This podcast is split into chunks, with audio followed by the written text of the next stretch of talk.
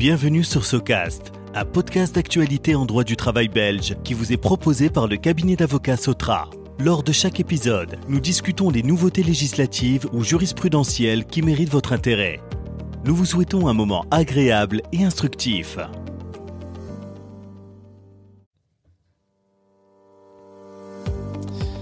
Bonjour à toutes et à tous, je suis Valentin Anquet, associé au sein du cabinet d'avocats Sotra.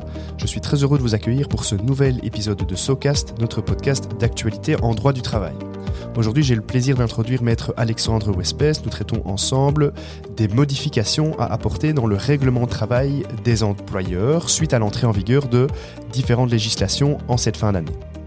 Alors on peut commencer tout de suite, Alexandre, lorsque l'on parle de nouvelles réglementations ou législations, on peut euh, euh, penser d'emblée à la loi sur les conditions d'emploi transparentes et prévisibles, loi qui est euh, entrée en vigueur déjà le 10 novembre dernier. Est-ce que tu peux nous en dire un peu plus, Alexandre? Alors oui, tout à fait. les employeurs vont devoir modifier leur règlement de travail pour se conformer à cette loi. Petite précision intéressante, étant donné qu'ils sont obligés de modifier le règlement de travail, il est intéressant pour les employeurs de faire éventuellement d'une pierre deux coups, et de modifier euh, en profondeur le règlement de travail pour se reconformer à d'autres euh, réglementations peut-être un petit peu moins récentes.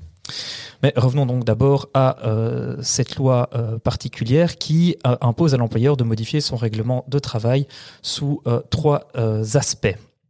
Alors, premier aspect, ça concerne donc les informations qui doivent figurer dans le règlement de travail dans le cas de la fin de la collaboration professionnelle. Alors jusqu'à présent, le règlement de travail devait contenir les délais de préavis ou un renvoi vers les dispositions applicables en cette matière.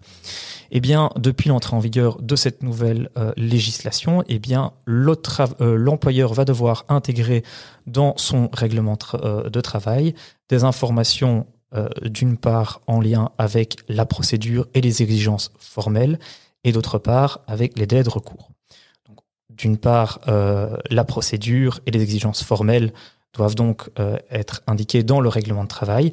Il faut donc que le règlement précise qu'en cas de rupture du contrat de travail par le travailleur, eh bien ce dernier peut par exemple euh, remettre un écrit à son employeur, ce qui n'est pas le cas si c'est le l'employeur qui rompt le contrat de travail. Et donc d'autre part, je l'avais dit, sur les délais de recours, euh, il doit donc être indiqué dans le règlement de travail que le travailleur a un an pour contester son licenciement. Euh, à noter que la loi laisse la possibilité à l'employeur de se référer euh, aux dispositions légales applicables. nous recommandons quand même aux employeurs de viser les bonnes dispositions pour se confirmer à l'objectif voulu par le euh, législateur et donc d'indiquer spécifiquement les dispositions de la loi du 3 juillet 78 relative au contrat de travail et plus particulièrement l'article 37 pour les exigences formelles, l'article 37.2 pour les délais de préavis et l'article 15 pour le délai de prescription. Je l'avais dit, donc trois aspects. Passons maintenant donc au second aspect. Les euh, règlements de travail vont devoir indiquer euh, la commission paritaire euh, compétente et également l'organisme percepteur des cotisations de sécurité sociale. bon, il est assez fréquent que ces informations sont déjà intégrées dans les règlements de travail et donc ça ne nécessitera pas de, de modification. Et enfin, dernier aspect, le droit à la formation.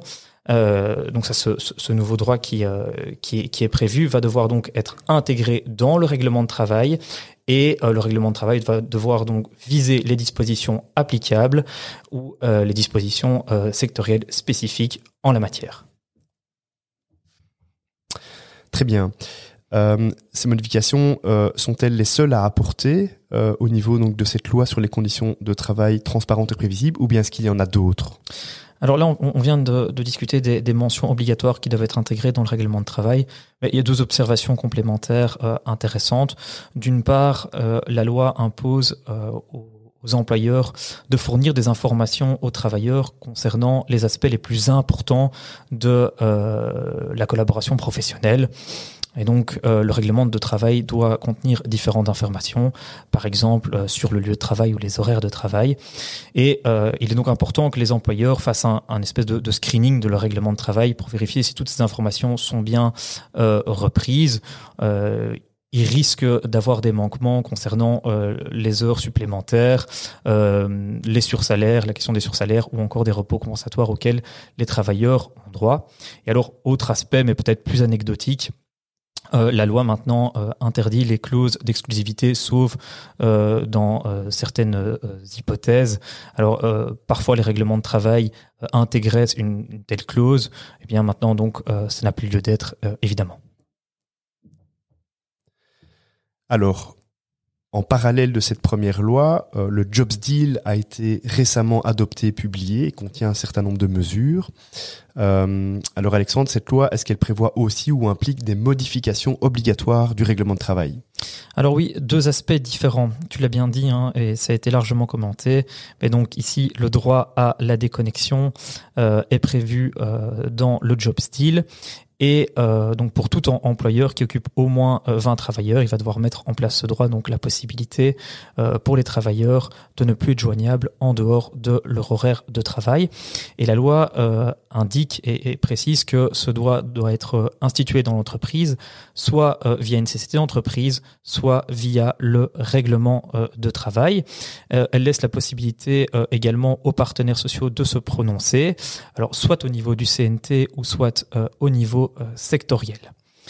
Alors, ce droit doit être institué dans les entreprises Initialement, euh, il devait être institué pour le 1er janvier 2023. Maintenant, euh, ce, délai a été prorogé et les employeurs euh, devront euh, intégrer ce, droit pour le 1er avril 2023. Euh, il est donc important que les employeurs ne perdent pas de vue ce, ce droit à la déconnexion, puisqu'en réalité, si les partenaires sociaux n'édictent rien au niveau du CNT ou au niveau sectoriel, eh bien c'est eux qui auront la main et donc devront instituer ce droit avant le 1er avril 2023 l'autre aspect euh, concerne les délais euh, dans lesquels les euh, horaires variables de travail doivent être communiqués aux travailleurs engagés à temps partiel.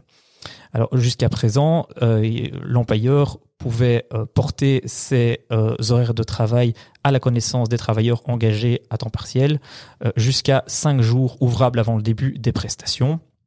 Et eh bien maintenant, ce délai est postposé à 7 euh, jours.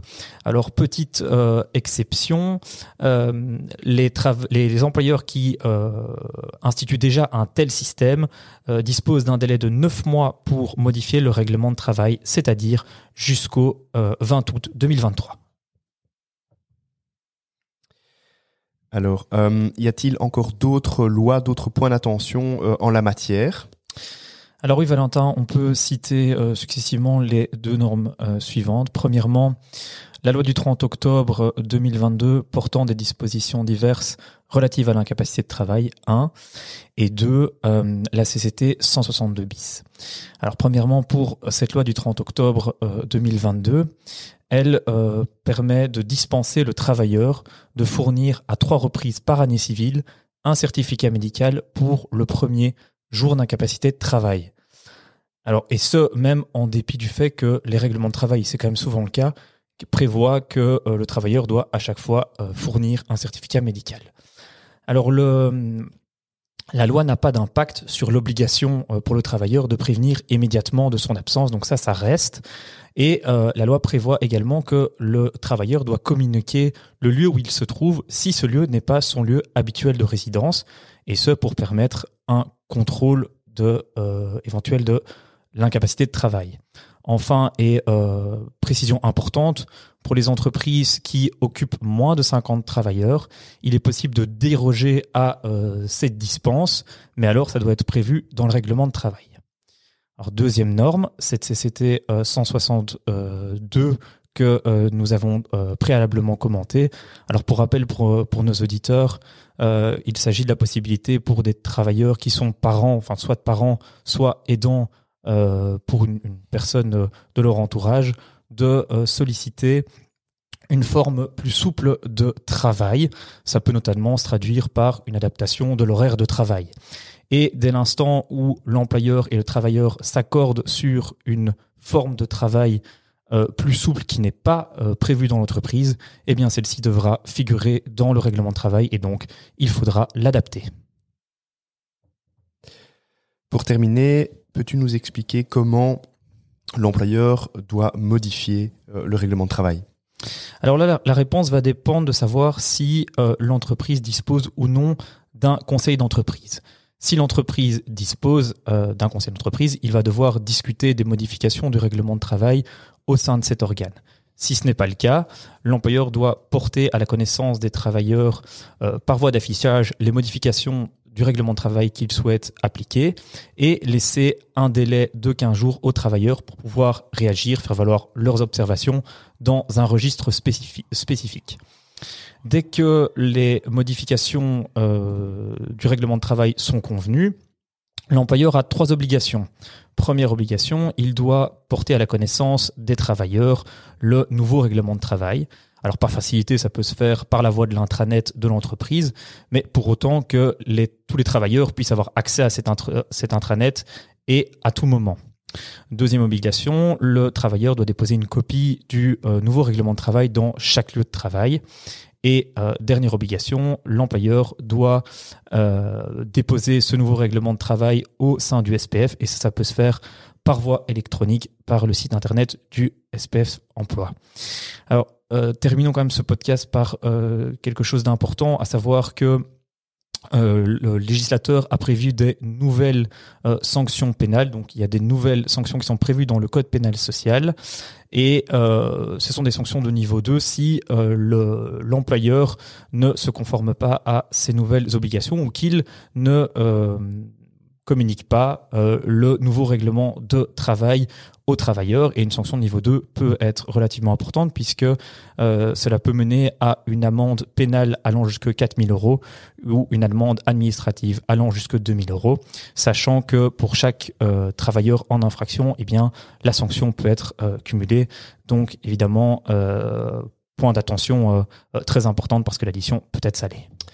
Merci Alexandre, nous voilà donc prévenus Merci à toutes et à tous également pour votre attention. À très bientôt pour un nouvel épisode de SoCast.